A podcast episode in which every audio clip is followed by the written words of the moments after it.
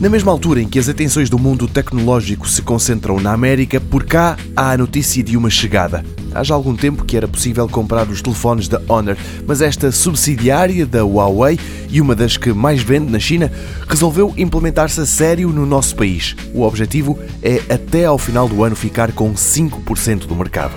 Os telemóveis desta marca apontam a um público jovem e o equipamento que foi mostrado ontem em Lisboa tem pelo menos um dado que o prova totalmente. A câmara das selfies é de 24 megapixels, um número bastante superior aos apresentados pela combinação das lentes traseiras de 13 e 2 megapixels.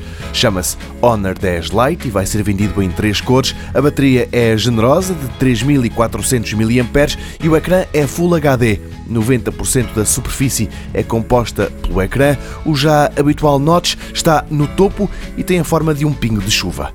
Os 250 euros que vai custar são a prova de que não se trata de um topo de gama e nem sequer é o telemóvel mais poderoso da Honor. Esse será o View 20, que por enquanto só se vende na China, mas ou no final deste mês ou no início do próximo também será disponibilizado em Portugal. O preço vai rondar, dizem os responsáveis, os 400 euros.